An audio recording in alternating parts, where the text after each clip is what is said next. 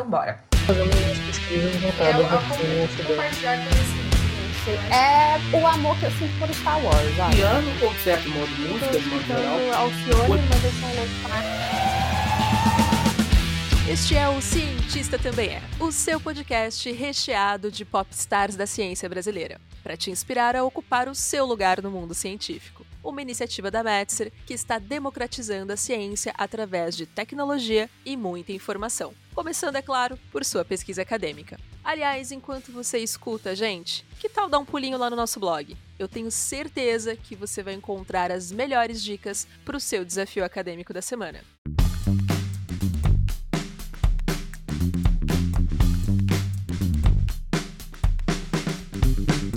Sou a Dai Breternitz e, como vocês já sabem, eu sempre ando muito bem acompanhada. E eu sou Everton Martins e hoje a gente vai ter a honra de conversar com a Tupá Guerra. Ela é historiadora do Museu do TCU, possui graduação e mestrado pela Universidade de Brasília e PhD pela University of Birmingham, na Inglaterra. Tem experiência na área de história com ênfase em história antiga e medieval, atuando principalmente nos seguintes temas: demonologia, manuscritos do Mar Morto, Antigo Testamento e estudos religiosos. Seja muito bem-vinda, Tupá. E Tupá, pra gente começar essa brincadeira deliciosa, conta pra gente, você é natural de onde? Bom, primeiro eu quero dizer que eu tô me achando incrível porque você falou popstar da ciência brasileira. Eu falei, nossa, tô fina. É, Vai dizer que não é agora. não sei. é, bom, então, eu nasci em Rio Branco, no Acre, mas eu morei em muitos, muitos, muitos lugares ao longo da minha vida. A minha mãe, não porque. Muita, normalmente, quando eu falo isso, as pessoas falam: Nossa, seu pai era militar? Eu falo: Não, a minha mãe era nômade. A minha mãe gosta de mudar, sempre gostou. É isso.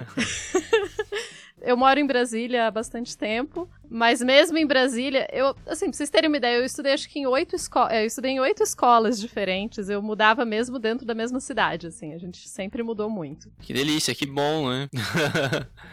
Eu gosto. Vou falar, é, eu e a Dai, a gente é suspeito, porque nossa história é um pouco parecida com a sua, viu?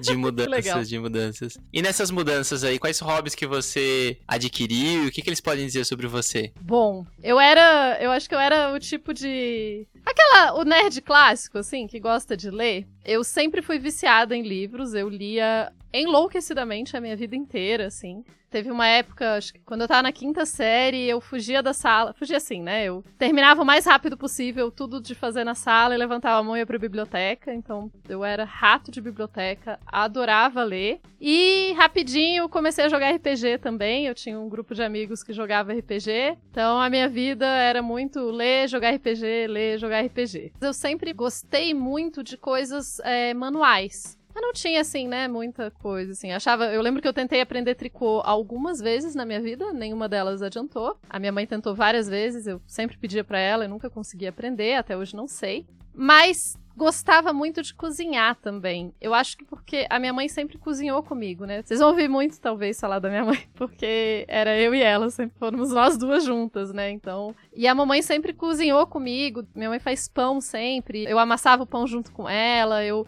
estava na cozinha desde sempre, né? Daí quando eu cresci mais, era minha responsabilidade fazer a salada, que virou a minha especialidade por um bom tempo, era fazer a salada, porque claro, não envolvia o fogão, né? Então eu era, era especialidade ali dos 7 até uns 10, talvez. E assim que deu, eu comecei a cozinhar mais. É, eu lembro que eu pedi de presente de aniversário com uns 14 anos uma batedeira de bolo. Porque eu adorava cozinhar e porque eu não conseguia bater claras em neve. Então eu precisava sempre de ajuda. Hoje em dia eu já aprendi, mas na época eu não conseguia.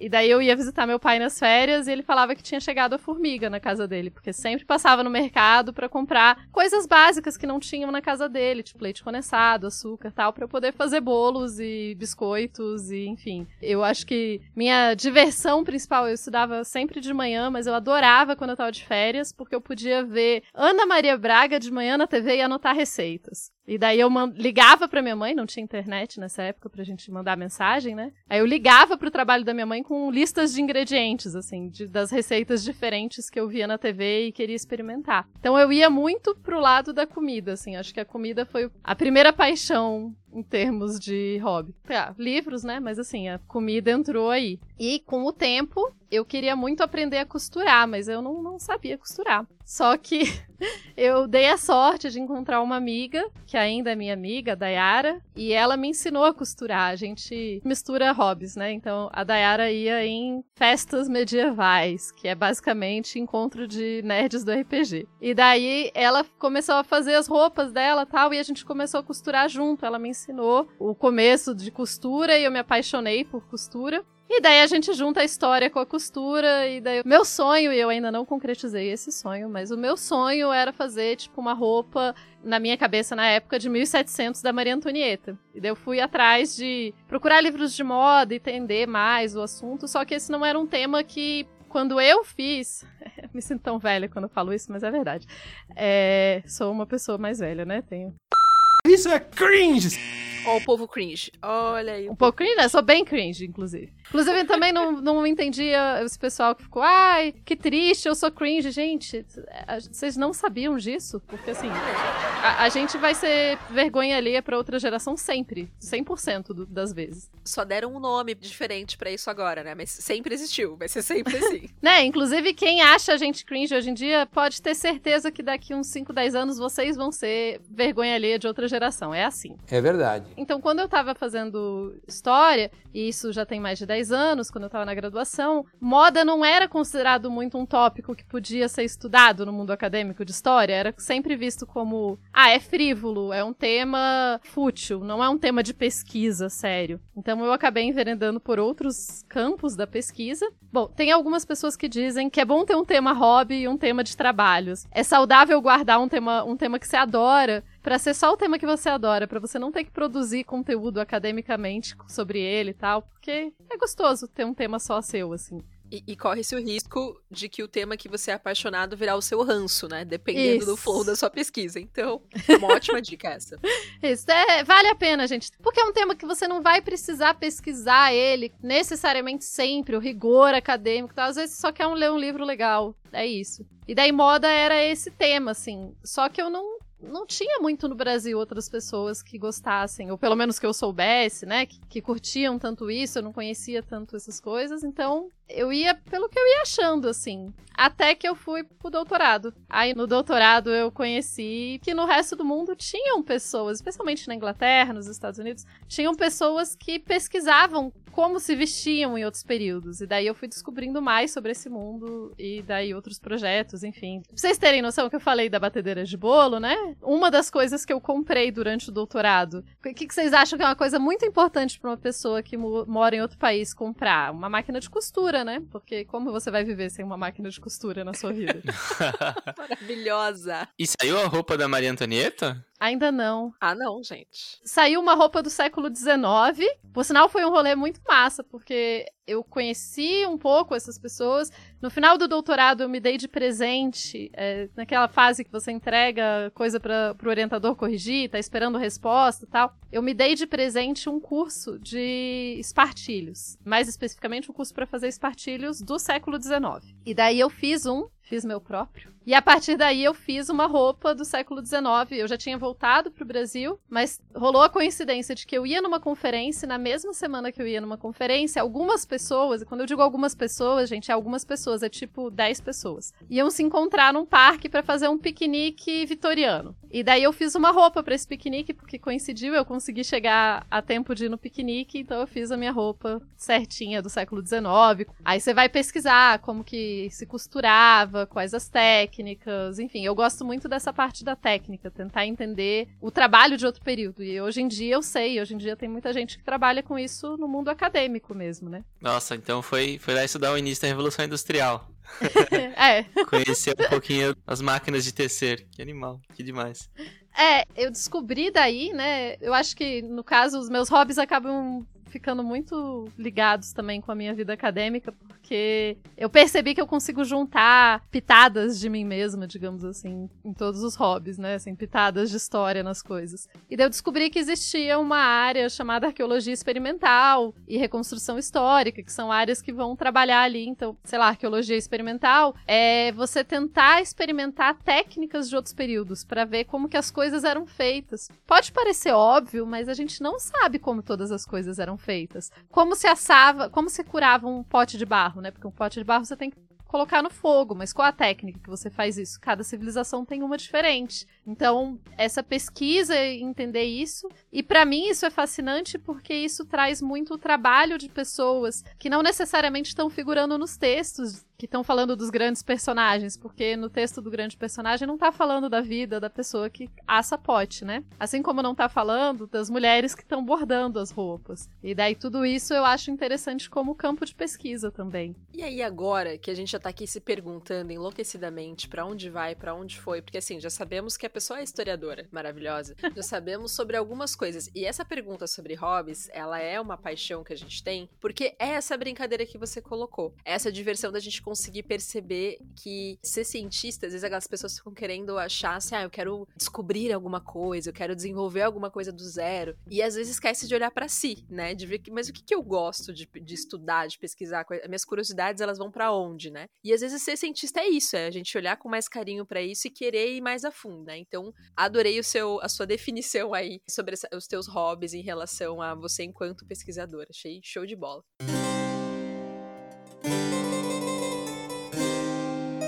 E agora eu vou te colocar num espartilho meio justo, talvez. Tenta definir pra gente, de alguma forma, o que, que é ciência para você, o que, que é fazer ciência para você.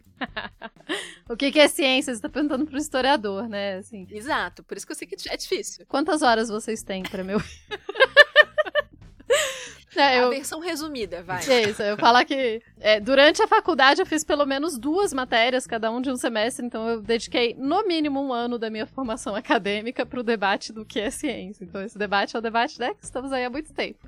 É, eu vejo que a ciência atualmente, né, historiador adora também colocar as coisas no tempo. Então eu vejo que ciência atualmente, que vem com essa tradição do século XIX, é a produção de conhecimento dentro de um paradigma de que você tem uma metodologia que pode ser replicável. O que parece não fazer sentido para a história, né? Porque obviamente a gente não está replicando nenhum evento histórico, mas no caso da história, a metodologia ela tem que ser rastreável. Então, por exemplo, se eu faço qualquer afirmação, eu tenho que mostrar quais foram as fontes, da onde eu tirei essa afirmação. Essa afirmação não saiu do nada. Outras pessoas podem até discordar das minhas conclusões, mas elas têm que ter a possibilidade de olhar para o meu trabalho e entender todos os caminhos que eu que eu fiz para chegar nessa conclusão. E para mim, aí tá uma diferença forte entre um trabalho científico e um trabalho de ensaio, né? Porque num ensaio, num trabalho, você não precisa necessariamente demonstrar quais os passos, como você chegou naquele lugar. Então, para mim, a ciência ela tá muito relacionada a isso e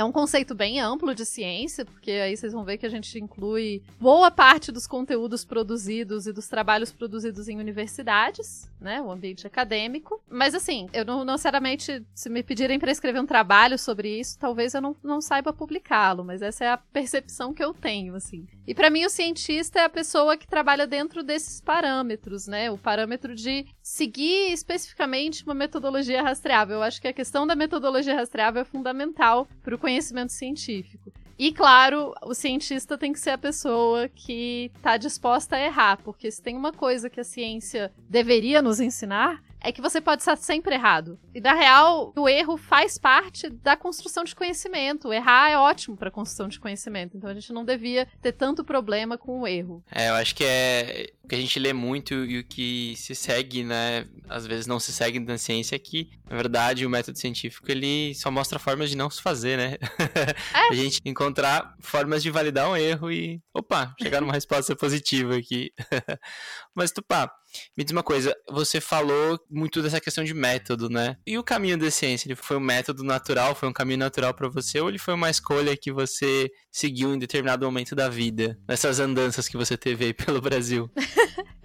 então, quando eu entrei eu comecei o ensino médio, eu tinha cinco opções de cursos que eu queria fazer. Eu queria fazer artes cênicas, que sempre foi. O curso que eu sempre fui mais apaixonada e que eu achava que eu ia fazer era artes cênicas. Isso mudou só no terceiro ano, mas por muito tempo eu queria fazer artes cênicas. Aí eu queria fazer relações internacionais, porque eu me meti nessa coisa de fazer é, simulações da ONU no ensino médio, me apaixonei pela ideia, pelo debate, enfim. Então, artes cênicas, relações internacionais. Educação física, porque eu fazia arte marcial na época época e acabei achando, mas eu acho que eu não, não teria me dado tão bem na educação física. Na pesquisa, provavelmente. Ciência política, porque, relacionada ali com relações internacionais e tal, entender um pouco desse mundo político, eu tinha muito essa questão. E mecatrônica, porque a Tupá do ensino médio. Eu não achava história muito interessante, assim, eu não via grandes desafios na aula de história e tal. Eu participava, tipo, à tarde de um curso, um dos professores de matemática dava aulas de matemática avançada uma vez por semana, e eu participava. Aí a gente participava, tinha uma equipezinha da escola, tava começando muito ainda, não tinha muito isso, mas dessas Olimpíadas, né? Nem tinha Olimpíada de História, mas eu fazia, tipo, por diversão, Olimpíada de Física e tal. E eu achava robótica fascinante, então eu falei, pô, acho que eu quero fazer mecatrônica. Então estávamos aí, né? E uma das coisas que eu mais gostava de fazer no ensino médio eram as aulas práticas de laboratório. Assim, queria me deixar muito feliz era me colocar num laboratório. E daí eu tava lá pensando, eu não lembro exatamente o dia que eu cliquei que eu queria efetivamente fazer história, mas eu lembro de um professor de história me falar: "Olha, mas é tipo, você vai ficar numa biblioteca só lendo". E eu falei: "Bom, primeiro parece ótimo, né? Não vemos problemas em ficar numa biblioteca por horas". Biblioteca quero. É, exatamente.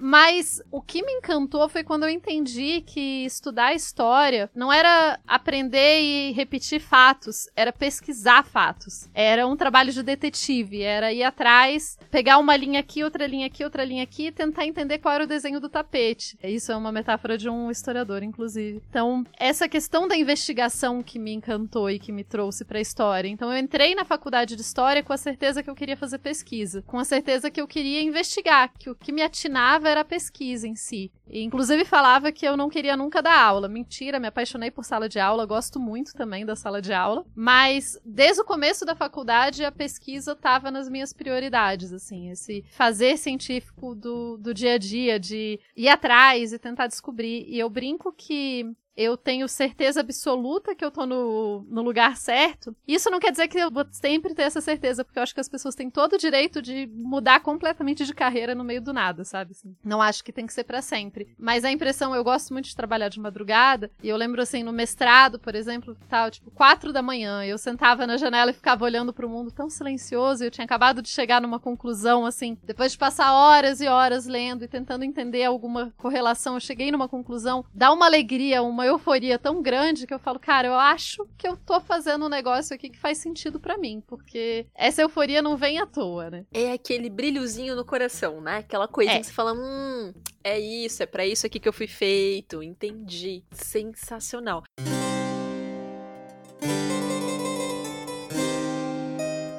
falou muito sobre a Tupá no ensino médio, esse processo de descoberta, de entender e tudo mais. Mas quando tu era aquela miniatura, uma criaturinha de 5, 6 anos de idade, você já tinha uma noção, assim, já tinha alguma profissão que te chamava atenção, alguma coisa que você falava, hum, acho que é por aqui que eu vou querer ir. Eu sabia que eu não queria ser dentista. A minha mãe é dentista e eu não queria ser dentista. Inclusive, tinha uma colega. A minha mãe, só pra, assim, né, explicar um pouquinho mais. A minha mãe é dentista e trabalhava com povos indígenas. Então, eu cresci indo pra aldeia com a minha mãe e conhecendo muitas outras culturas. E teve um momento que a gente, inclusive, considerou que eu saísse da escola e passasse a estudar por correspondência pra eu poder viajar mais com ela e passar mais tempo com ela viajando. E eu acompanhava muito o trabalho dela no dia a dia lá. Embora ela não me deixasse ficar junto quando ela estava fazendo, né, trabalhando mesmo, é, extração, etc., porque ela dizia que era ambiente contaminado, não era pra eu ficar lá. Mas fora isso, eu tava sempre grudada na minha mãe. E como era sempre eu e ela, eu participava de conferências, essas coisas desde pequena com ela. Então eu sabia que eu não queria ser dentista. Eu nunca tive muita pela área de saúde, assim, nunca foi muito. Eu queria ser poeta, por um bom tempo eu queria ser poeta.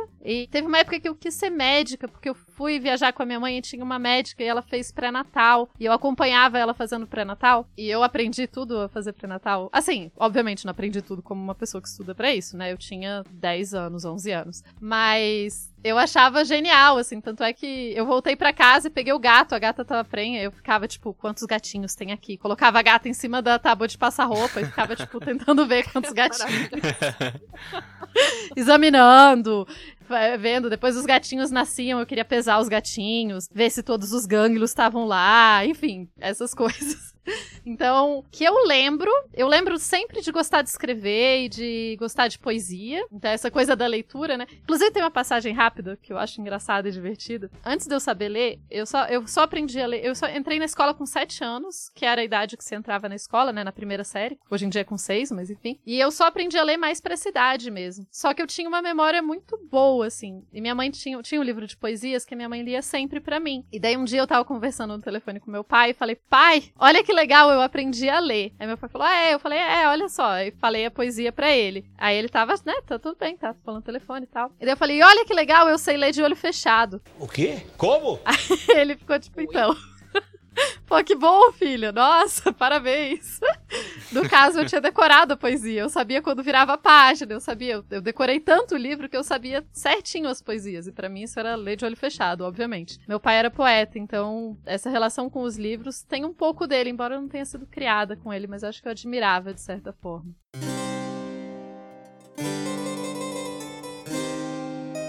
Tupá, aqui tem uma pergunta super difícil agora. Mais difícil do que definir a ciência? Mais Diga. difícil. Depende, né? Mas o que te faz sair da cama todos os dias? Drogas. Antidepressivo. Como assim, opa? Brincadeira, é porque todo remédio pra mim também é uma droga, né? Então, eu ia falar Não, tá antidepressivo. certo. Mas tu- Mas é que- é que ficou ótimo. E de fato super cabe. Eu, toda vez que eu leio essa pergunta, eu quero responder ela sempre de diversas formas, tão boas quanto. Assim, super te entendo. Mas assim, pra mim, isso sempre foi uma questão. Assim, é sempre uma coisa que me preocupa. Inclusive, os momentos que eu tô mais triste, que eu tô pior, é sempre a questão de o que que. Pra quê, né? Pra que que a gente tá aqui fazendo isso? Qual, qual a vantagem desse rolê aí? E eu sempre tive uma. é, quando eu falei de que eu queria estudar ciência política, etc., tinha todo o meu envolvimento com movimentos sociais, assim, né? Na época lá, em 2000 e pouco, eu era do passe livre em Brasília, é, ia pra rua pra pular catraca, essas coisas assim. Ah, de novo, outra confissão de crime, né? Não, não, não cometemos crime. Mas eu fui pra muita manifestação, sim, na minha vida. Então, era acreditar que o mundo podia ser melhor, que sempre me ajudou a levantar, né? E eu tive uma fase muito poliana, viu? Eu era assim, tipo, eu ainda tenho, na real. Eu acordo, abro a janela e tem uma flor bonita. Eu falo, ai, que flor bonita! Nossa, o dia vai ser incrível! Tinha uma flor linda aqui. Ai. o mundo, assim, o Brasil de 2020, 2021 tá, tá dificultado. Desde 2018 tá bem difícil de continuar assim. Mas eu acho que em algum lugar eu acredito. Eu não sei no que eu acredito. Eu acredito que é legal. Eu acredito que dá pra ter umas coisas legais pra fazer. Eu acredito que eu tenho amigos incríveis. Enfim. Eu não tenho uma coisa muito mais legal pra falar assim, do tipo, ah, acredito que a humanidade vai ser melhor, porque eu não sei se eu acredito nisso. Historiadores, sei lá, a gente estuda história. Não, eu não acho que a humanidade necessariamente vai ser melhor. Né? Até porque os relatos que tivemos até o momento. Né? Se a gente for usar a experiência aí da humanidade, não é como se a humanidade estivesse melhorando necessariamente. Muita coisa melhorou, né? Mas não em tudo, então. Fato. Tem uns negocinhos bem ruins, inclusive, que a gente insiste, né? Demais. Bom, gente, agora vamos falar mais de vida acadêmica, porque a gente adora, porque é incrível, e a gente quer saber mais sobre a sua jornada. Mas antes. Esse bate-papo tá apaixonante, né? É impossível não se inspirar para fazer ciência também. Falando nisso, que tal acelerar sua produção científica? Desenvolver artigos, projetos de pesquisa, relatórios de estágio e até aquele inocente fichamento. Tudo no mesmo lugar, seguro e com muita automação. Junte-se a mais de 450 mil pesquisadores e aproveite o teste gratuito de 7 dias. Venha exponenciar a sua pesquisa com a Metzer. Ah, e na hora de assinar, não esqueça de utilizar o cupom podcast para ganhar aquele desconto exclusivo. Agora que todos os seus problemas estão resolvidos, bora voltar para o nosso bate-papo?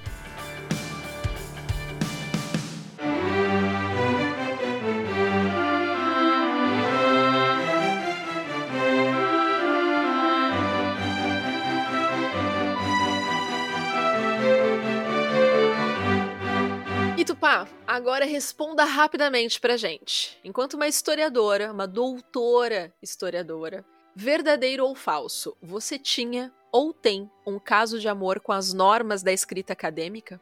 Ah. Falso. Aê!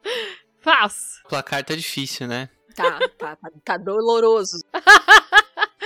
Eu até fiquei pensando, eu ia, eu ia como uma boa historiadora, eu ia perguntar, mas quais os seus parâmetros para definir escrita acadêmica? O que você quer dizer com escrita acadêmica? Mas eu fui pro falso logo. Porque eu pensei, é aquela coisa da ter que ser tudo complicado para só a gente entender. Ou são as regras do tipo da BNT, que quando você vai citar, você tem que colocar dois pontos, aí tem que ser itálico, aí tem que ser. Essa parte aí não, não sou fã. Não sou fã. Tento aprender há anos, mas não sou fã. Vou te dizer que era uma mistura das duas coisas mesmo. Arrasou na resposta.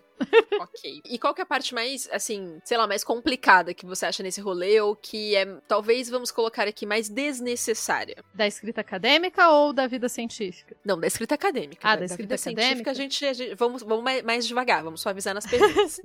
Tá, da escrita acadêmica. é, eu aprendi no doutorado, olha só, teve uma aula uma vez no doutorado que era sobre escrita acadêmica, exatamente, e as pessoas, eu fiz meu doutorado na gringa, né? Na gringolândia, como eu costumo dizer, na Inglaterra mais especificamente. E aí a- as pessoas lá estavam falando, olha, todo mundo precisa aprender escrita acadêmica, porque o inglês acadêmico não é o inglês que todo mundo fala todo dia. Então, mesmo quem é falante de inglês vai precisar aprender um pouco de escrita acadêmica. Eu falei, ah, interessante. Então você é treinado, é um treinamento que você desenvolve para aprender a escrever de uma forma que os seus pares vão entender e respeitar. Essa parte do respeito também. E daí, desde que eu comecei a fazer mais divulgação, eu comecei a escrever menos academicisticamente, talvez. Usando menos alguns dos parâmetros que a gente tá mais acostumado, assim. Eu reparei, eu fui fazer um concurso para professora, e daí eu reparei como a banca falava e como eu falava, eu falei, gente, eu tenho muito tempo que eu não conversava em português com alguém em coisas acadêmicas, porque eu tô usando termos muito mais coloquiais do que o pessoal tá acostumado. Eu acho que ter uma linguagem específica para algum lugar faz sentido. A gente tem linguagens específicas para tudo, né? Como seres humanos, os linguistas vão saber falar melhor. Mas a gente tem uma linguagem de igreja, existem as, as linguagens para cada lugar. Isso não é um problema. Mas a questão é que é quando essa linguagem impede que o conhecimento se espalhe. Então, é difícil, assim. Eu gosto e desgosto do- da escrita acadêmica. Talvez essa seja a melhor forma de definir. Eu acho ela importante, mas eu acho que ela precisa ser modernizada. Eu acho que você pode passar conhecimentos complexos sem necessariamente falar de um jeito super hermético. O que não quer dizer que você tenha que escrever. Caraca, véi, daí teve o rolê. Não, não precisa ser isso, assim. Inclusive, você pode escrever assim, coisas acadêmicas, mas eu acho que no mundo acadêmico você pode ter um- uma escrita mais quadrada, digamos assim, e ao mesmo tempo ela não precisa ser tão hermética. Dá pra encontrar o meio termo. É. Tá aí a dica. E lembrando que a gente sempre escreve para uma audiência, né? Então, tudo bem se o seu trabalho de doutorado não é acessível para o público em geral, mas você pode escrever daí outras coisas acessíveis. Eu vejo que cada linguagem tem sua função também. Eu não acho que necessariamente a gente tem que acabar com a escrita acadêmica, mas eu acho que a gente tem que valorizar mais as escritas não acadêmicas como tão importantes quanto. A gente não pode colocar a escrita acadêmica como essa coisa maravilhosa, incrível e as outras como se não existissem, sabe? Sem dúvida, sem dúvida. E por isso que também é importante aí a parte de divulgação científica, né? Eu acho que Com certeza. tá aí pra trazer e facilitar a linguagem, né?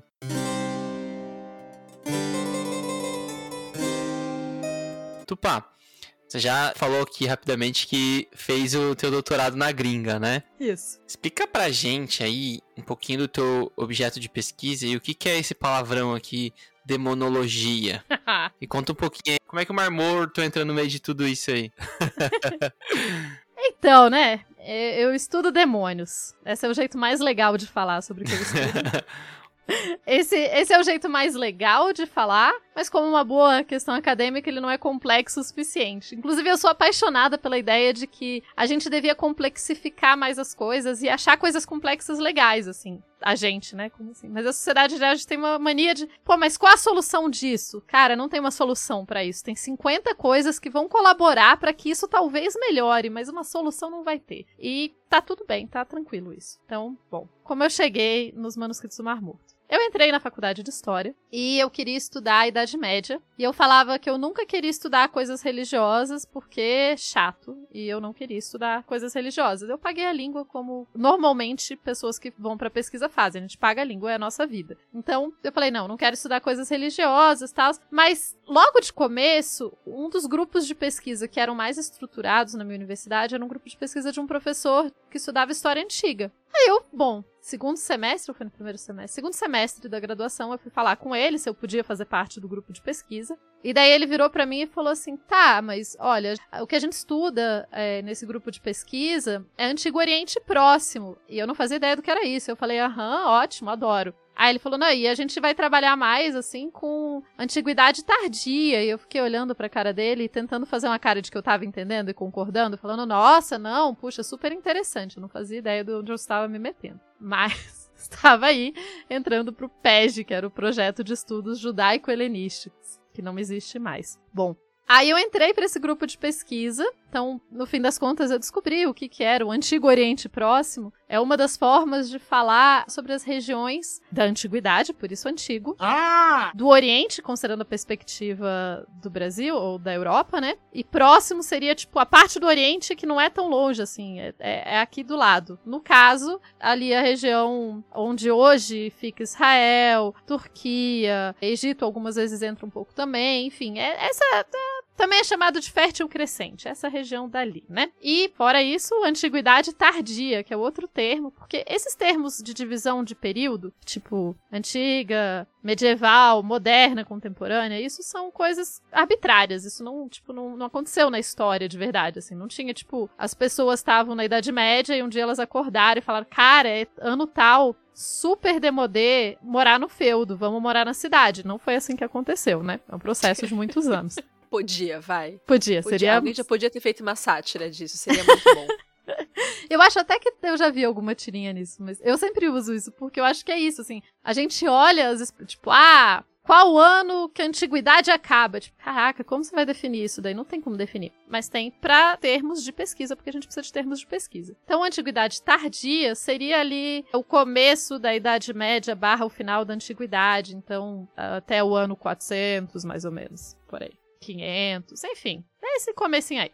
E daí eu comecei a estudar essas coisas caóticas. Fiz um projeto, um PIBIC, né? Na época era PIBIC, PROIC, PIC, ele tem muitos nomes. É o programa de iniciação científica da universidade. E é um trabalho muito legal, porque já na graduação eu tive a oportunidade de fazer um trabalho que seria mais próximo do trabalho de um historiador mesmo, né? Então, olhar documento, trabalhar com metodologia e tal. Na iniciação científica, eu trabalhei com um imperador romano, Vespasiano. Foi o cara que começou a construir o Coliseu, para dar algum, né, pra ficar um pouco mais fácil das pessoas saberem quem é. Dá uma referência para nós. Isso, isso.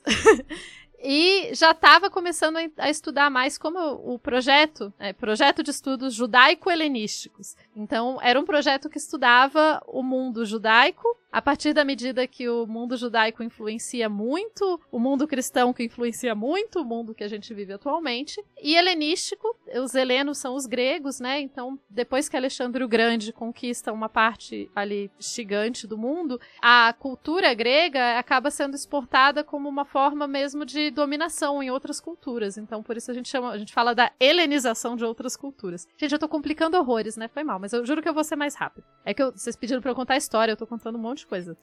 Enfim.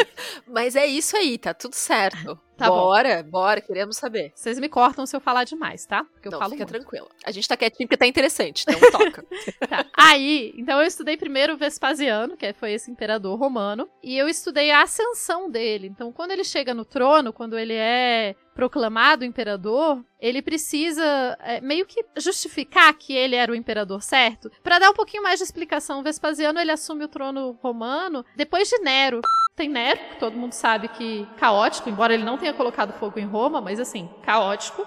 Aí você tem um ano que a gente conhece como o ano dos quatro imperadores, que basicamente quatro pessoas foram proclamadas imperadores e foram assassinados logo em seguida. E daí você tem o Vespasiano chegando ao poder e ele precisa justificar esse poder. Por que, que ele é o cara para ser o imperador, né? E parte fundamental de como ele faz isso é usar o trabalho de um, um, judeu que vai falar que tinham oráculos judaicos que previam que Vespasiano seria alguém poderoso. Então, usando um oráculo judeu, ele consegue falar, tipo, olha, não só os romanos, como até o povo que a gente estava dominando, tá aqui falando que eu que devia ser o imperador. Então, obviamente, eu tenho que ser o imperador. Enfim. Então, no fim das contas, por mais que eu estivesse estudando um imperador e uma, questões políticas e tal, eu estava estudando também religiosidade. E daí foi aí que eu comecei a entrar nesse mundo. Aí já pro final, no grupo de pesquisa, a gente se reunia uma vez por semana para debater textos, etc. E daí um dia a gente estava estudando uma metodologia, a gente estudava várias metodologias só para, né? É isso que cientistas fazem também, a gente estuda metodologias para ter ideias. E daí a gente estava estudando uma metodologia e daí o cara num trecho lá do livro, Vladimir Prop, ele fala do perigo da noite de núpcias. Então, assim, que vários contos fantásticos, contos maravilhosos, que são semelhantes aos contos de fadas, trazem essa coisa do herói. A jornada do herói ficou famosa, né? Então, é esse cara que teoriza sobre a jornada do herói. Daí, o herói, na sua jornada, um dos tipos de perigo que ele pode acontecer é o perigo da noite de núpcias, né? Dele ter algum perigo aí na noite de núpcias. Eu achei interessante um colega que era católico e já estava no mestrado, na hora falou: Ah, tem, tem uma história semelhante na Bíblia. Eu falei: Na Bíblia? Que, eu desconheço a Bíblia, não fui criada religiosa. Aí fui atrás, era o livro de Tobias, e acabou que virou o meu trabalho de finalização de graduação e de mestrado. É um estudo sobre esses perigos da noite de núpcias no livro de Tobias, tentando entender se isso vinha de uma tradição judaica ou se vinha de alguma outro, algum outro lugar. Então, assim, no mestrado, basicamente, o jeito legal de falar do meu mestrado é que eu fiquei especialista em como matar um noivo na noite de núpcias, assim né? Você tem Nossa, várias, várias possibilidades, assim. Por exemplo, você pode ter sua pele pode ser venenosa, você pode ter dentes na vagina, tem, tem várias coisas, assim, que aparecem nas histórias. Gente, isso deve ser sensacional. Eu tava aqui esperando tu, tu terminar pra perguntar, e afinal de contas, qual é o perigo da noite de núpcias? É Vários. isso, é, a- é a esposa, a recém-esposa matar o seu esposo de alguma forma, é isso? Isso, isso. E daí você tem várias culturas do mundo, tem alguma coisa assim, em algumas culturas, assim, isso não quer dizer que isso sempre vai existir, mas em algumas culturas, especialmente nessa região ali que eu falei, no Antigo Oriente Próximo, um pouco da Idade Média e tal, da Europa, você tem essa ideia de que a mulher tem algum tipo de poder que é desconhecido do homem. E daí esse poder, ele precisa ser, de certa forma, domesticado é, para que seja seguro se aproximar dessa mulher. Então, vários desses, desses contos maravilhosos, eu acabei nunca escrevendo tanto sobre essa parte, mas isso daí já vai mais pro século XIX. Mas vários desses contos são muito violentos. Então, eles falam, por exemplo, ah, e daí o, o herói encontrou a mulher, tal, eles vão casar, mas antes disso, o bruxo desmembra a mulher e joga água benta. Aí depois junta de novo e daí agora tá tranquilo. Ou então é, quebra os dentes da vagina, enfim. Torna essa mulher, digamos, inofensiva. Tem várias outras possibilidades de pesquisa aí. Mas no caso eu foquei no livro de Tobias. E no livro de Tobias, quem mata os noivos, então no livro de Tobias, é uma historinha legal até. Tem uma moça chamada Sara e os sete primeiros noivos dela morreram na noite de núpcias. Então vocês pensam a vida legal dessa pessoa. É, É que a Sarah, ela encontrou o livro, né? Onde tinha as formas de matar a galera. e aí ela decidiu testar cada uma delas. Cada uma delas. E daí, no livro, no, no livro de Tobias, no caso, a Sarah está muito triste, porque todo mundo tá falando que ela é amaldiçoada e etc. E daí aparece, ela reza pra Deus, Deus manda ajuda por um anjo e tal. E daí ela casa com o Tobias. Daí ele tem outra história, por que que ele vai casar com ela. Mas enfim, ele queima num incensário no quarto algumas entranhas de um peixe que apareceu antes na história, e a fumaça dessa queima fazem com que o demônio Asmodeus, que amava Sara e por isso matava todos os noivos, saia do quarto. Ele voa por causa que o cheiro é muito ruim, e daí quando ele sai dali, o anjo que estava junto captura ele e prende ele em outro lugar. E com isso libera a Sara e a Sara pode ficar casada feliz. Inclusive, detalhe, a, a família dela já estava cavando a cova quando ela casou com o Tobias, porque, né, todo mundo morre, eles já estavam agilizando o processo. Cl- Né, já. Descansa de não, vamos pra festa. Isso, vamos pra festa, faz a cova, depois a gente descansa. Já deixa Isso. organizado. Aí, então estamos no mestrado. Então, na minha qualificação do mestrado e na defesa, alguém da banca comentou comigo. Falou: Ah, que interessante. Você sabia que tem muito mais trabalho em angiologia do que em demonologia? Tem menos pesquisa sobre demônios em si. E eu falei: Nossa, sério? Que legal. Parece um tema tão bom. Por que, que tem pouca pesquisa, né? É, não nesses termos, mas foi o que eu pensei na hora. Eu ia falar isso, mas foi o que você pensou. Esse. E, e é um ótimo nicho, isso é uma dica legal pra quem tá ouvindo a gente, nesse sentido, né? Tipo, talvez se você quer que a sua pesquisa ela se destaque no meio do mar de, de pesquisas, né? Que às vezes alguns temas acabam apare- aparentando dessa forma. É claro, seja muito bom no que você tá pesquisando, sem dúvida alguma, mas às vezes escolha um tema onde ainda não se tenha é, muitas descobertas, não tenha sido muito trabalhado ainda, né? Que se torna, sem dúvida alguma, uma grande oportunidade aí de desenvolver coisas. Exato. Não, e assim, eu acho que pra quem tá mais no começo da vida acadêmica,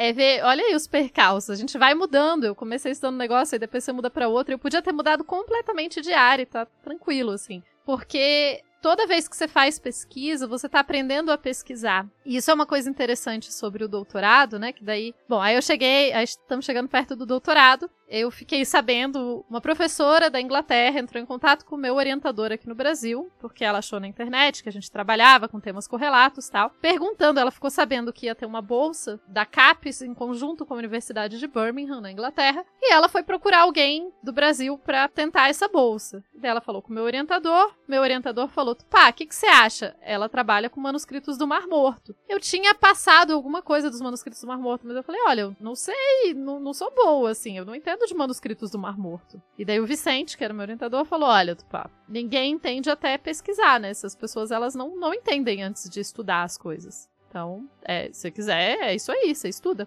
Ele falou: posso te indicar para ela? Eu falei: pode. Daí eu fui conversar com a Charlotte, que foi minha orientadora do doutorado. A gente ficou mais ou menos um ano desenvolvendo o projeto e pensando. Também porque quando eu conversei com ela, não tinha terminado o mestrado ainda. Então, eu terminei o mestrado, aí teve um tempo que eu fiz milhares de outras coisas. Trabalhei para o Ministério da Saúde, trabalhei com outras coisas. E daí consegui essa bolsa e fui para Inglaterra fazer meu doutorado com os manuscritos do Mar Morto. A ideia original era com os manuscritos do Mar Morto. Lembra que eu falei da coisa dos demônios, né? Mas eu guardei isso porque ela falou: "Ah, manuscritos do Mar Morto". Eu falei: "Olha, meu mestrado foi no livro de Tobias". Aí ela falou: "Ah, não, pode ser". Depois ela me escreveu e falou: "Pai, o livro de Tobias não é bem a minha especialidade. Tem alguma outra coisa que você esteja interessada?". Eu falei: "Ah, demônios". Aí ela falou: Não, pode ser então. Eu falei: Nossa, lindo. Demônios. É isso aí, vamos pesquisar demônios nos manuscritos do Mar Morto. Gente, se tivesse corte, essa frase ia ficar incrível. Muita gente pergunta, né? Mas por que, que você escolheu demônios? Eu, cara, se você pudesse, você não escolheria? Faz todo sentido. Então eu fiz o meu doutorado estudando como que, o jeito que eu gosto de explicar, como que judeus há dois mil anos atrás entendiam se existiam criaturas malignas ou não e como que isso, essa crença afetava o dia a dia deles. Então, no fim das contas, é um trabalho muito mais de história do que de teologia, mas eu ficava no departamento de teologia na universidade lá da Inglaterra. E eu não, infelizmente, não existe um curso de demonologia, mas considerando que meu tema de pesquisa é demônios, então eu me considero demonóloga porque é muito mais legal de falar. E a gente fazendo teste de trava-língua do lado de cá, né, Everton? Nossa, nem me fale. Eu vou ter que falar isso na apresentação. Pode falar capirotologia também, ou como uma amiga minha me fala, ela fala que eu sou capirotóloga, então tá ótimo também. Capirotóloga! Cara, muito bom. Ô, Tupá, mas Lúcifer não é um anjo? Então, eu posso dar duas respostas. Uma, sim, é. E a segunda é: Lúcifer é muito moderno, eu não trabalho com essas coisas novas do Novo Testamento, eu trabalho com o Antigo. Testamento. Eu tô falando seriado mesmo. ah, então, o seriado. E daí a outra parte, né? é, trabalhando com esse tema, eu comecei a ver como, assim, porque você não vive numa bolha. E eu acho muito interessante também o que a gente chama estudar recepção, que é como que esses temas lá da antiguidade chegaram até a gente, como que eles são representados na mídia, como que eles aparecem na mídia. Não é meu foco principal, mas é uma coisa que eu tô sempre interessada e me dava uma excelente desculpa pra assistir Lúcifer durante o doutorado. Eu falar: "Não, gente, tô trabalhando aqui, pesquisando aqui, vendo moço sem roupa". Aquele inglês. Isso. Fica a dica aí pra todo mundo, assista Lucifer. Ela é bem legal a história. Assim, é, se você gosta dos quadrinhos, você provavelmente vai odiar, mas assista pra se divertir, gente, não- né? Assim, só assiste porque é legal. É, Isso. e com a suspensão de descrença, né? Assim, É isso. É um seriado. Vem almoçando. Não, almoçando não, né? Se divertindo. É que É. tem umas cenas que não são tão assim, né, in- interessantes de comer e assistir. Mas enfim, fica a dica aí pra galera. É, lembrando que o seriado é um seriado policial, antes de mais nada. É tipo seriado de monstro do dia, né? Qual o crime que É eles vão verdade. desvendar. Ou seja, comer e não, talvez não não role.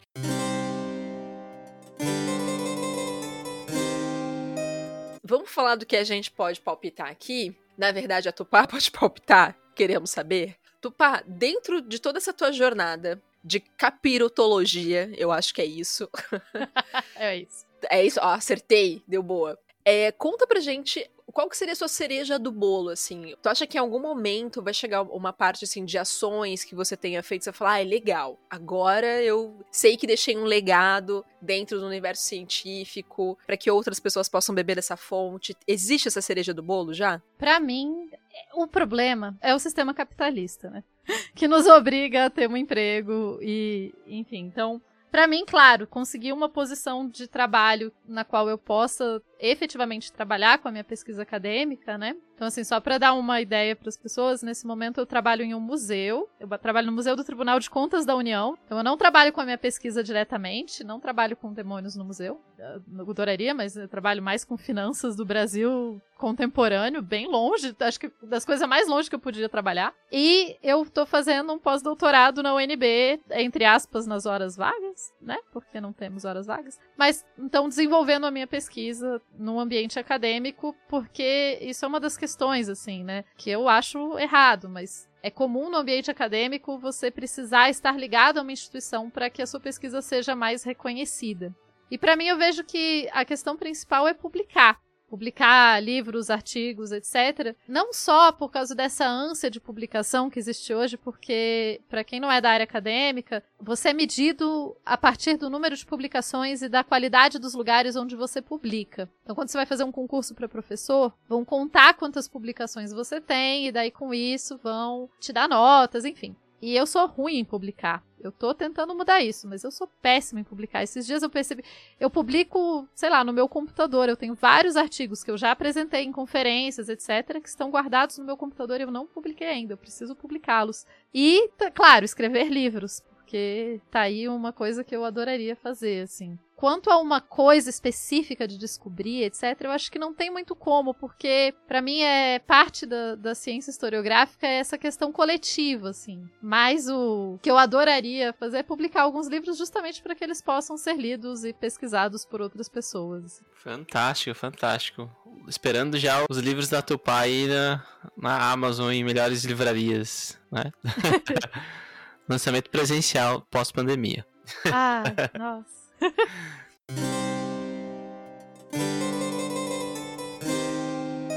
Tupá, a gente tem uma pergunta que a gente gostaria de fazer, que eu quero que tu responda. Quem são teus ídolos de carne e osso de ciência? Então, é, é- é sempre complexo ter ídolos, porque seus ídolos necessariamente vão te decepcionar porque eles são seres humanos, né? Sim. Mas assim, dito isso, essa ressalva é importante porque é, a probabilidade de eu falar alguém que pode ser uma pessoa horrenda é grande, assim. Porque pessoas, seres humanos, não são necessariamente legais. Mas eu posso dizer que dentro da história eu sempre admirei muito o Carlo Ginzburg, que é um historiador italiano que criou uma corrente historiográfica conhecida como microhistória. Então a ideia dele, ele vai na história de vida de uma pessoa e a partir daí tenta entender um pouco a sociedade que rodeia essa pessoa. E eu acho uma coisa muito interessante, uma forma de trabalho muito interessante. Então eu admiro muito o Carlo Ginzburg como pesquisador, assim. Admiro bastante a Hannah Arendt, porque, embora ela não seja da história, mas eu admiro a forma como ela. Ah, veja um filme da Hannah Arendt, é tipo sonho assim, nossa, ela tem uma casa na floresta onde ela vai sentar e escrever por dias seguidos. É incrível isso. Nossa, que maravilha.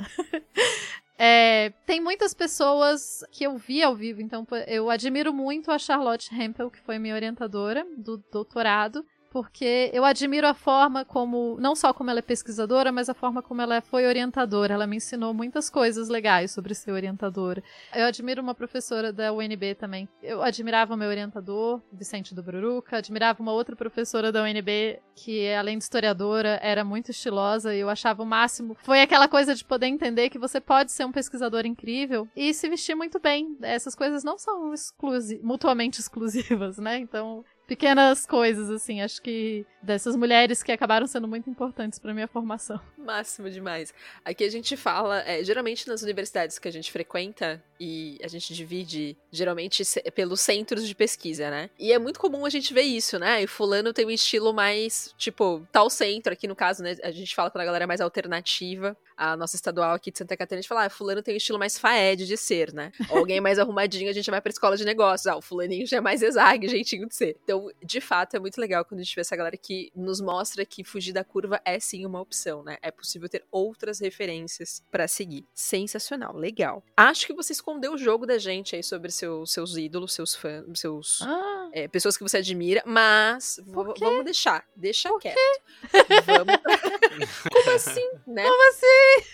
Ela não quis se comprometer, eu senti. Eu senti aqui por baixo. Mas, pra gente compensar isso, que elas né, já, já colocando a culpa na pessoa, não mentira.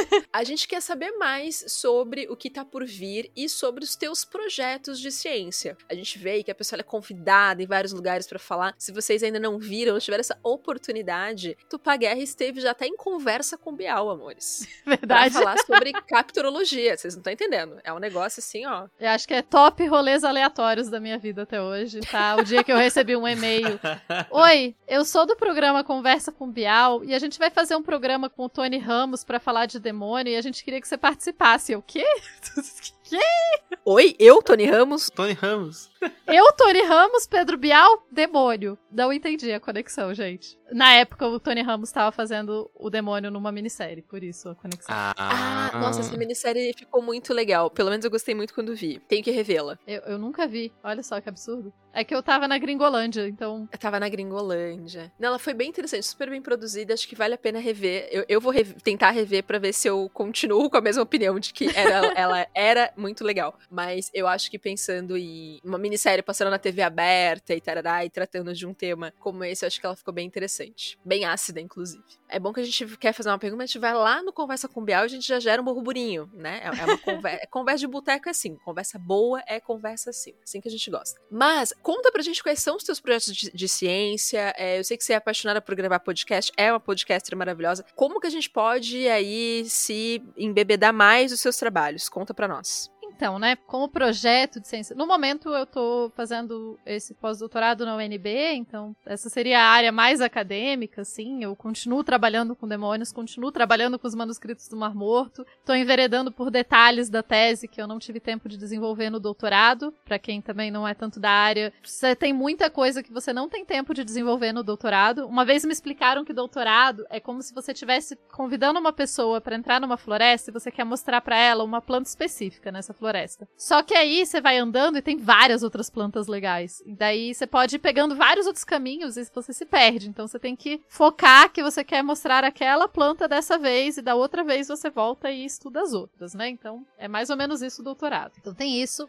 Os podcasts realmente são. É um mundo que eu agradeço demais, o mundo freak confidencial e o Andrei por me trazerem pra esse mundo. Eu gosto muito de falar, como a Ira também lá do Mundo Freak falava que eu, eu posso falar por, pra sempre, assim. É, é um fato. Então podcast é excelente, porque eu posso falar horrores por horas, e daí ainda tem gente que quer me ouvir. É fantástico isso. Então eu continuo com o projeto lá no Mundo Freak Confidencial. Na parte mais científica, eu faço parte lá do Dragões de Garagem, que é um podcast de divulgação científica. E eu descobri essa paixão pela divulgação da ciência. Descobri não, porque eu já sabia que eu gostava. Eu, era uma coisa que eu falava, eu sempre falava, eu achava que quanto mais a gente falar das coisas, mais a gente pode encantar as pessoas sobre elas. Então eu penso muito na história do Brasil, né? É muito comum as pessoas pensarem: ah, pô, história medieval, cavaleiros, princesas, muito mais legal. Claro que é muito mais legal, cara. Tem um monte de filme de cavaleiros e princesas. Quantos filmes a gente tem de pessoas do Brasil? De indígenas, de negros, de pessoas daqui. E assim, nem tô falando tanto da questão historiográfica, tô falando da coisa de um passado imaginário também. Eu acho que é importante e poderoso ter essa imaginação e ter esse sonho junto. Eu acho que a imaginação, o sonho, o encantamento são fundamentais não só para os seres humanos, mas assim, para a gente ter vontade e querer pesquisar mais, querer saber mais, etc. Então eu acho, sei lá, sou sempre a favor mais filmes históricos, por mais que eu sei, todo historiador reclama, a gente reclama mesmo, faz parte. É quase que, sei lá, acho que a gente termina a faculdade de história com assim, olha, quando você vê um filme, você vai ter que reclamar que as coisas não estão historicamente corretas nele. Tudo bem. E isso faz parte da diversão do historiador, da historiadora de ver o filme falando Isso. sobre algum fato histórico. Então, assim, Isso. tá tudo bem. Isso, a gente gosta. E tem um outro. Dois outras coisas. Uma, eu, eu comecei um canal de YouTube, mas aí, né, esse começo de ano, não tive forças pra continuar. Assim, eu tenho vontade de continuar. Um canal de YouTube meio que falando de coisas que eu testo no meu dia a dia. Porque, como eu falei dos meus hobbies, etc., eu gosto de cozinhar. E daí eu descobri livros de cozinha histórica brasileira. E daí eu fico muito curiosa pra provar as receitas. Então eu comecei a fazer receitas e gravar vídeos com receitas de outros períodos, assim. Então, é um livro de 1800 e tanto do Brasil, Olha com só. receitas brasileiras. É muito legal. Inclusive, eu faço várias delas e não filmo, porque eu tenho um pouco de preguiça de filmar. E daí, mó rolê, aí tem que achar a câmera, eu não tenho equipamento, e tipo, eu improvisei, eu falei que eu gosto de fazer coisa com a mão, assim, né? Eu improvisei um, um suporte pra apoiar o celular, eu peguei, tipo, um rodo velho, e daí eu torci um não sei o que, aí eu peguei um cano de PVC e fiz um encaixe pro celular, eu- enfim, funcionou, funcionou, mas é, é- cansa um pouco. Então tem isso, que é o Doutora Demodê, que é esse canal de YouTube. Tem Twitter, tem Instagram, que eu posto mais ou menos. No Twitter eu tento falar bastante de pesquisa. De novo, esse ano tá difícil, então tenho um pouquinho de paciência, mas eu pretendo voltar a falar mais de pesquisa. No Instagram, no passado, eu fiz uma coisa que eu queria voltar a fazer, mas, né? Que era cada dia eu me vestia com roupas de um período diferente da história. Foi muito divertido. Gente, essa série é linda. Obrigada. Linda. Essa série de imagens que você fez. Ficou muito legal. Foi muito, muito legal, assim, pesquisa. Só que chegou um momento que era isso, né? Assim, vocês pensam que eu, traba eu trabalho oito horas por dia no museu. Trabalho de casa, mas são oito horas de dedicação ao museu. Aí eu tenho que manter em dia os meus trabalhos acadêmicos nos manuscritos do Mar Morto. E daí gravar podcast. E daí tal. E daí não tava dando, eu não tava dando conta de fazer tudo. E pesquisar, porque daí todas as fotos eu fazia um texto e tal. Mas enfim, vamos ver se eu volto eventualmente, quem sabe. Foi muito gostoso. Eu moro perto da minha mãe, né? Então todo dia ela falava, ia falar, e aí, quem é hoje? e claro, vocês imaginam os colegas de trabalho, né? Que apareciam nas reuniões online aqui, tipo, de bigode, assim. Oi, do pai. Oi, gente, tudo bom? Hoje eu tô de bigode, é isso aí. Ai, que mais? Falei, ah, sim. E daí tem um outro projeto que chama Traje Brasilis. Eu falei que eu fico colocando meus hobbies na, na história, né? Que é um projeto de pesquisa colaborativo com pessoas do Brasil todo, em que a gente tem, a gente está pesquisando e tentando entender melhor como que as pessoas se vestiam no Brasil em outros momentos. Então, junta um pouco essa questão da reprodução histórica, né? Tentar fazer roupas com técnica, com materiais e etc. de outros períodos, junto com a ideia de tentar entender essas roupas de outros períodos. Porque se a gente pensa, sei lá, Inglaterra, tem um trabalho já há muito tempo com isso, você tem uma imagem muito forte, assim, de como que as pessoas se vestiam na Inglaterra em 1800, como que as pessoas se vestiam em 1700. França, a mesma coisa, eu falei do vestido da Maria Antonieta, né? Você tem essa imagem. Mas como que as pessoas se vestiam no Brasil em 1700? Porque a gente não tem essa imagem na nossa cabeça. E a imagem que a gente tem das novelas, uma das coisas mais fantásticas que eu acho que a gente já descobriu nessa pesquisa, a gente começou com 1700, baseados nas gravuras de uma, um- uma pessoa que visitou o Brasil. Então, Claro, são gravuras, aí tem todas as outras questões para pensar, mas uma das coisas que chamou muita atenção da gente é a utilização de cores. Em final do 1700 na Europa, a gente vê tudo muito pastel, pouca cor. E aqui é, é, é uma explosão de cor, assim. Inclusive nas roupas das pessoas escravizadas, que as novelas e os filmes nos convenceram que essas pessoas se vestiam de bege e que era aquela coisa, sabe? Bege e estranha e, e monocromática e sem corte, só tipo um saco amarrado quase. E isso não era uma realidade. Inclusive, eu acho que boa parte desse gosto por cores fortes vem de uma influência que essas pessoas que foram trazidas à força da África trouxeram pra cá. Então, assim, de novo, complexificar as coisas, enfim. Então, esse traje Brasilis é um outro outro projeto que eu faço parte também. Ah, eu- de hobbies eu nem falei, eu gosto de fazer arco e flecha também, mas isso tá um Olha pouco só. parado no momento. É que no doutorado eu entrei pra um clube de arco e flecha e eu competia pela universidade, que foi outra história muito legal, assim. Nossa.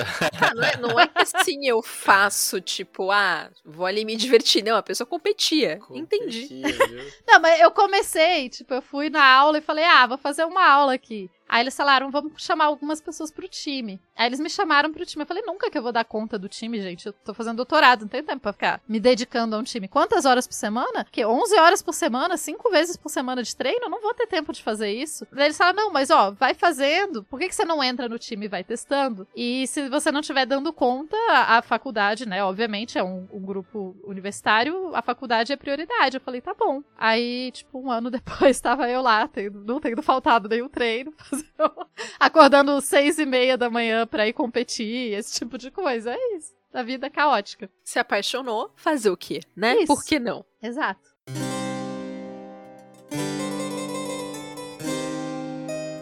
Tupá, agora a gente quer, assim, sua opinião sincera sobre este rolê. Segundo o Gil do Vigor, O Brasil tá lascado! quero saber se você concorda, discorda, totalmente, parcialmente. Concordo. Infelizmente. Ai, meu Deus, que triste. Mas uma hora vai dar boa, né? Então, eu faço essa afirmação pra te perguntar. Enfim, estamos num momento pandêmico, caso alguém que esteja nos ouvindo ainda não tenha percebido. Estamos vivendo um momento pandêmico. Sabia não? E a gente queria entender um pouco é, sobre essa relação da história e outros processos pandêmicos, né? Em algum momento a gente falou sobre essa questão de quando a gente vai analisando o comportamento da humanidade ao longo dos processos históricos, a gente percebe que não necessariamente melhoramos para melhor, né? Mudamos para melhor. Exato. Então te pergunto, tu que aí tem o, o conhecimento paranoês, todas as datas históricas gravadas na cabeça, tenho certeza, se eu te perguntar uma aqui agora, você vai saber me dizer quando que aconteceu o ano e horário e os principais atores Isso. deste fato histórico, tenho certeza. É, é isso que historiadores sabem, inclusive. Não é? É, tem, é a faculdade feita para isso, é uma graduação e formações adja- adjacentes para isso. Mas quero que você conte um pouco pra gente sobre isso, assim, com relação a esse processo pandêmico, né? Qual que é o papel da história? O que, que você acha que a gente poderia ter aprendido, ou melhor, podemos aprender hoje, nesse momento que estamos vivendo, com a história que estamos construindo, para que talvez alguns erros, algumas questões não venham a se repetir aí no futuro próximo? Eu acho que uma das questões é pensar nesse discurso de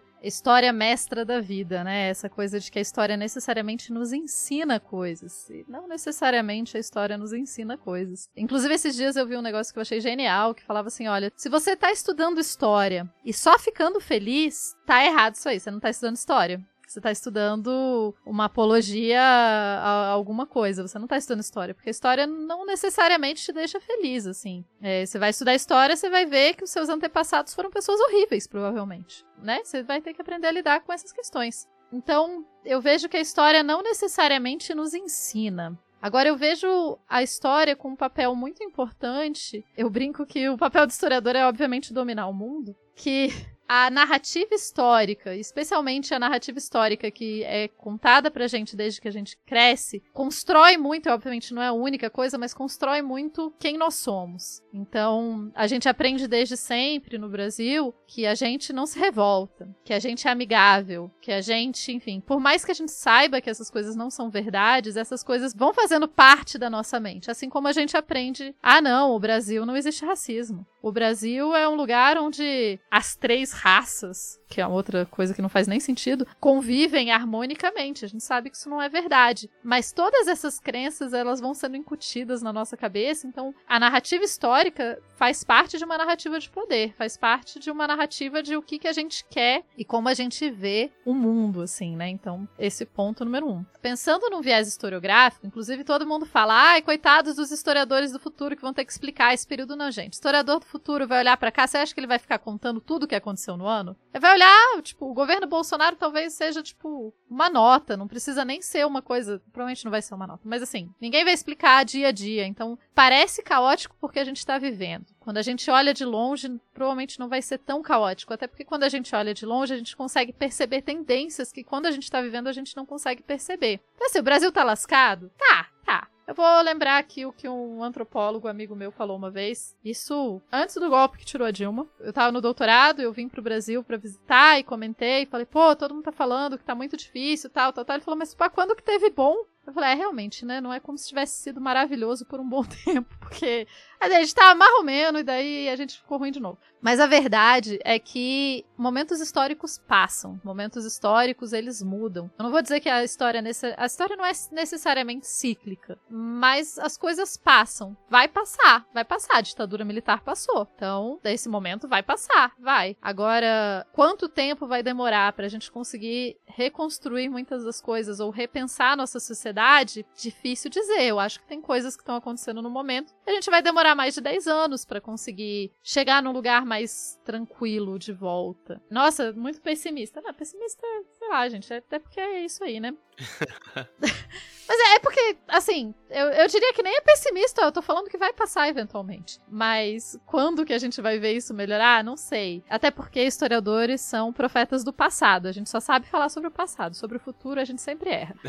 Mas mas mais do que isso, assim, eu vejo que a gente pode sim tentar aprender com algumas coisas, não só na questão pandêmica, mas como na questão de como a gente lida com crises. A gente tem uma questão fundamental que eu vejo profundamente conectada com a crise atual, que é a forma como a gente não lidou com a ditadura. Eu não vou nem dizer que é a forma que a gente lidou com o fim da ditadura, é a forma como a gente não lidou com o fim da ditadura. Diferente de quase todos os outros países, a gente não teve um momento de procurar uma justiça. Lembrando que justiça não necessariamente, né? Existem muitas justiças, isso não é um conceito que existe fora no éter. Então a gente não teve um momento de procurar uma justiça, de entender esse momento da ditadura militar. E com isso tem consequências. Isso tem o momento que a gente está vivendo. Isso tem saber que a filha de um, de um torturador recebe pensão até hoje, né? Então, assim, a gente precisa muitas vezes olhar eu traduzi recentemente o, uma entrevista que o, o Felipe do Xadrez Verbal fez naquele programa dele, o Repertório, com uma historiadora que trabalha com o Tribunal de Haia para ex-Yugoslávia. E ela estava falando sobre justamente essa questão, essa questão da justiça coletiva que precisa ser feita, que não é necessariamente condenar todo mundo, é um processo de lidar com essa situação e de resolver a situação, que não necessariamente, é, não estou dizendo que necessariamente passa pela condenação de todos, mas ela passa por falar sobre as coisas claramente e resolver as coisas como sociedade, assim. Então, como a nossa sociedade vai ver isso que aconteceu? Eu penso que isso vai ser necessário para esse momento que a gente vive. Como a nossa sociedade do futuro, e daí por isso a gente vai precisar de historiadores para colaborar, né? Como a nossa sociedade do futuro vai pensar nesse momento que a gente viveu, vai entender esse momento que a gente viveu e vai elaborar essas questões, porque se a gente só colocar para baixo do tapete de novo, vai dar ruim em breve. Não adianta a gente ficar colocando as coisas para baixo do tapete, a gente precisa lidar com esses momentos terríveis, porque eles fazem parte.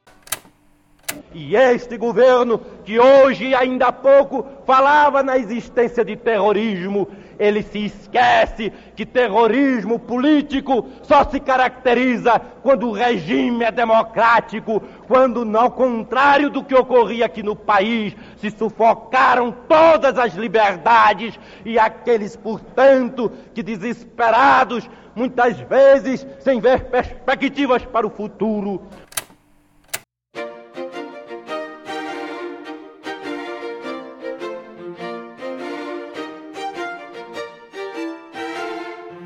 Agora a gente vai pra uma série que a gente mais gosta aqui dentro do nosso podcast, que é a série O que foi importante para sua formação. Então a gente vai fazer tipo um bate-bola, né? Aquele, aquele famoso bate-bola. A gente vai te perguntar alguma coisa e você vai responder de pronto aí o que vai vir na sua cabeça, tá bom? Combinado. Beleza, então. Indica pra gente um livro. Ah, Cosmos, Caos e o Mundo que Virá. Eu acho que é um livro muito interessante. O autor é Norman Cohn e ele fala sobre a construção de quatro religiões, né? De algumas religiões, não só quatro religiões, mas justamente essa construção de que algumas religiões da antiguidade vão fazer sobre o que é o cosmos, como o mundo surgiu, o caos primordial e o mundo que virá e o mundo pós-morte, enfim, é em alguma medida também relacionada com o que a gente entende de inferno hoje em dia, mas é isso aí. Já gostei, esse eu não conhecia, já tô aqui anotando na lista. É um livro acadêmico, mas eu acho que ele é acessível. Ah, legal. Tem, tem uma linguagem gostosa, assim, vai é, fluida? É, eu diria que História Noturna do Carlo Ginsburg, que eu falei que eu sou fã, é mais acessível. Coisas do Carlo Ginsburg, leiam tudo do Carlo Ginsburg. Queijo e os Vermes, é genial, é isso. Nossa, adorei o título. É, é, não, é muito bom e é gostoso de ler, assim, sério. O Queijo e os Vermes é uma coisa incrível. Queijo e os Vermes. Agora vou ter que ficar com a última indicação. Justo. Conta pra gente é, algum filme, seriado ou documentário que marcou a tua formação de alguma forma. Pode ser a tua formação enquanto pessoa, tá? O Jardim Secreto, pensei aqui rápido. É um filme que eu vi quando eu era criança. E eu adorava assistir o Jardim Secreto. E eu reassisti esses dias e eu continuo achando ele muito legal. Então eu recomendo que as pessoas assistam o Jardim Secreto. Assim, é, é um filme. É um filme de criança, uma menininha tal. Tem, claro, se a gente analisar, assim, né? Porque menininha branca na Inglaterra e tal, mas eu acho que foi um filme que ele tem um pouco da questão do mistério, do segredo, de descobrir algum passado, enfim, eu gosto muito. Ele disse que estava esperando a senhorita. Os animais contam-me todos os segredos. Ele não contaria o meu, contaria? Sobre o que, senhorita Mary? Um jardim. Eu roubei um jardim. E qual que é a trilha sonora aí que embala teus estudos? Aí pode ser um artista, uma banda ou um podcast também. Olha, para estudar, eu ouço muita trilha sonora de seriado e de videogame, porque trilhas sonoras de videogame são feitas para concentração. Então eu recomendo trilhas sonoras de videogame em geral, mas boa parte do tempo, quando eu tô estudando, eu ouço a trilha sonora de Penny Dreadful, que é um seriado também muito bom. Eu recomendo a trilha sonora, que ela é. Assim, ela é meio assustadora, mas eu, eu gosto de trabalhar ouvindo música meio assustadora.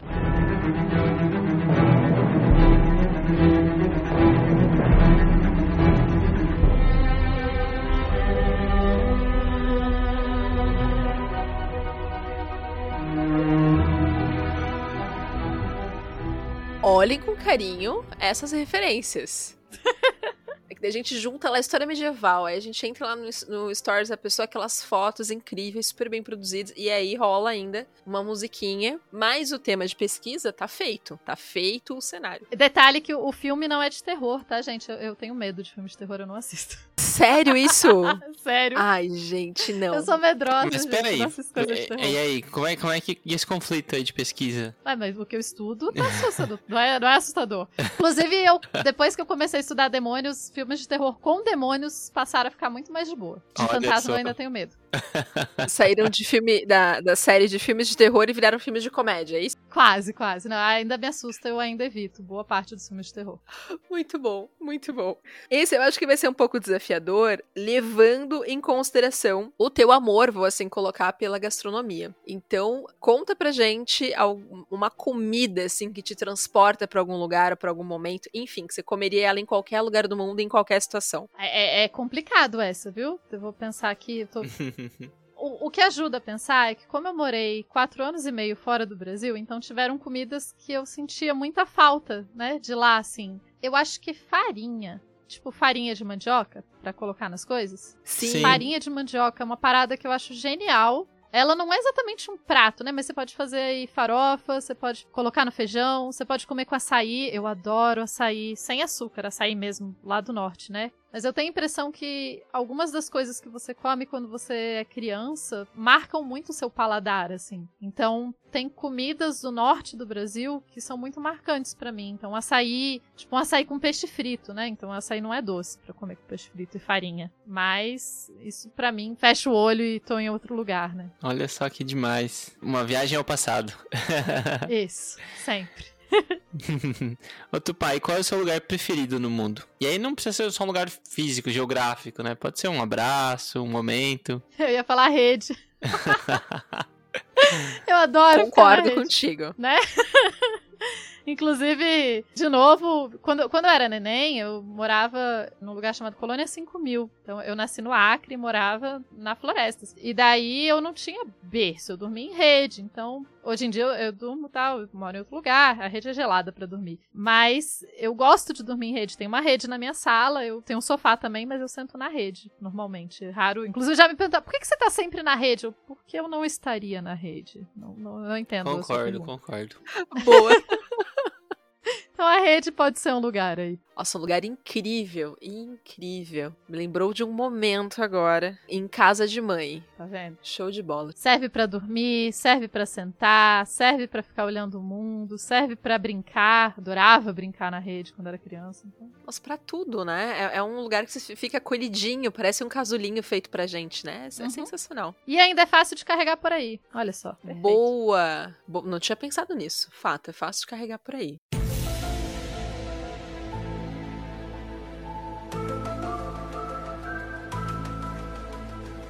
Tupá, essa daqui é pra gente encerrar assim em ótimo astral e bagunça, é claro, né? Conta pra gente, assim, neste momento da sua vida, após essa trajetória, essa jornada linda, o que, que você considera que seja a anticiência ou a pseudociência mais absurda de todos os tempos? Nazismo é de esquerda? é, é- é tipo isso? Tipo teoria, uma teoria Não, a específica? teoria assim? maluca, assim. Que os extraterrestres fizeram as pirâmides. Isso, eu ia dizer que nazismo é de esquerda é ruim, mas que extraterrestres fizeram as pirâmides é uma coisa que me incomoda muito profundamente, porque ela é baseada numa teoria racista pra caramba, na ideia de que se não tinha na Europa, que é outra teoria que eu adoro quando as pessoas falam, esse objeto aqui é fora do tempo. Eu, como ele é fora do tempo? Você encontrou ele nesse tempo, ele não tá fora do tempo, ele foi feito nesse tempo. É impossível uma coisa que tá nesse tempo ser fora do tempo. Ela tá no tempo, ela não tem como ser fora. Só que normalmente as pessoas falam, ah, mas eles não tinham tecnologia para fazer isso. Cara, se essa parada está aqui, eles tinham tecnologia para fazê-la. A gente pode não saber como era essa tecnologia, mas a tecnologia para fazer esse negócio estava aqui, porque esse negócio tá aqui. A gente precisa seguir padrões lógicos, gente. Essas teorias todas, elas seguem essa coisa que eu falo que é importante complexificar a vida. É isso, essas teorias elas querem achar uma resposta simples. Do tipo, ah, essa pedra cortada retinha, eu não sei fazê-la. Logo, eu não, logo nada. Logo tem uma pedra reta e a gente tem que descobrir quais eram as técnicas para fazê-la. E logo você não sabe fazer ponto, né? É. E tá tudo bem. Isso. Tu não- Ah, e outra coisa que o pessoal adora falar é do tipo, ah, mas existem pirâmides em vários lugares do mundo. Eu falo, é, existem. Tenta empilhar blocos para fazer um prédio e ver qual é o jeito mais fácil de fazê-los. Hum, pirâmides. Pois é. Humanos chegaram a conclusões semelhantes em lugares diferentes. É porque tem conclusões que chegaram, não, não necessariamente porque tem que ter uma explicação que abarque todo mundo. Que exatamente deixe simples, né? Porque é muito mais simples pensar, ah, veio uma civilização de fora e tal. E eu nem tô falando se eu necessariamente acredito que existem outras civilizações, sei lá, no universo. Provavelmente existem. É esse o ponto. O ponto é usar coisas históricas para dizer que, no fim das contas, quando você vai ler melhor esses livros, eles basicamente estão falando: olha, isso daqui eu, europeu, não sei explicar. Logo, obviamente, extraterrestres. E não, tipo, obviamente, outra cultura. É isso aí. Durma com este barulhinho. Sim, que a gente outra cultura, não é a sua, ego ego. É. É. incrível, milhões de pessoas acham incrível, não sabem como é que foi feito, ego ego não é eurocentrado, tá tudo certo. Não, é, é tipo o dia que você descobre que na África existem ruínas impressionantes de cidades enormes. E daí você fala, tipo, peraí. Primeiro que é óbvio, né? Mas assim, então peraí que tem ruínas impressionantes de cidades que eu não sabia, tipo, sítios arqueológicos que eu podia visitar e eu não tô sabendo, porque, na real, o máximo que vocês me falam da África das pirâmides, do Egito? Não, gente, tanta coisa legal pra gente conhecer. E que diga-se de passagem, existem pessoas que acham que fica fora do continente africano, o Egito. É, Isso é importante a gente levantar. Enfim, né?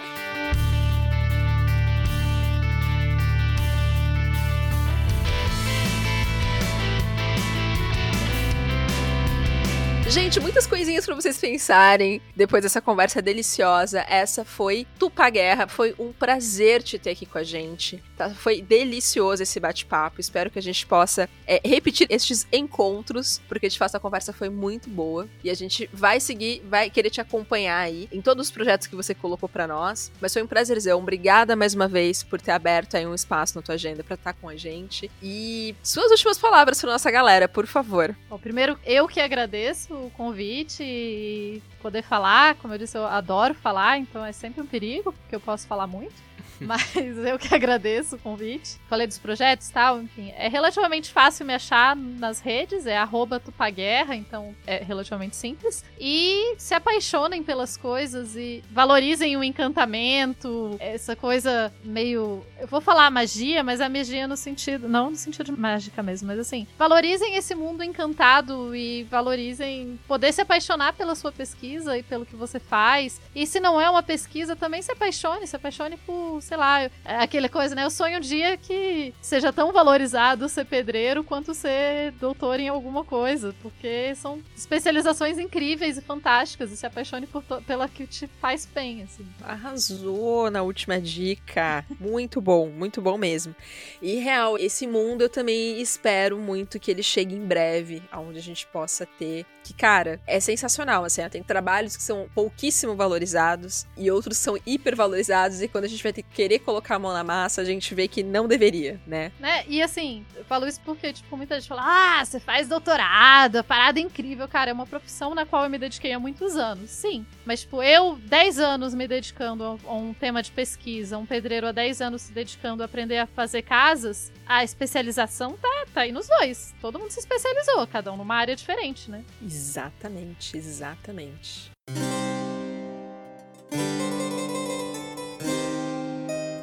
Gente, nós aqui da Metzer, através do Cientista Também É, queremos continuar proporcionando estes bate-papos deliciosos e, claro, muito construtivos, né? Com algumas alfinetadas, algumas coisas, mas faz parte do glamour, faz parte da brincadeira. Por isso, comente, compartilhe, indique. E se você tem alguma pessoa incrível que você gostaria de ver por aqui, dá um toquezinho na gente. Comenta ali quando estiver compartilhando com a galera, já dá uma comentada aí, pessoal. Arroba Metzer, dá uma olhada nesse pesquisador, nessa pesquisadora. Vai ser incrível ver ela lá no podcast Cientista também é. Valeu, pessoal. Até semana que vem. Valeu, gente. Tchau, tchau.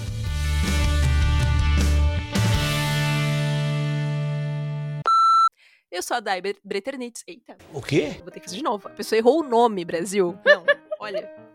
Isso é. Não, já nem, nem vai fazer de novo. Já vai continuar, já, já vai com o nome errado. Pelo amor de Deus. Rodrigo, esse episódio vai ser com o nome errado. Este podcast foi editado por Dente de Leão.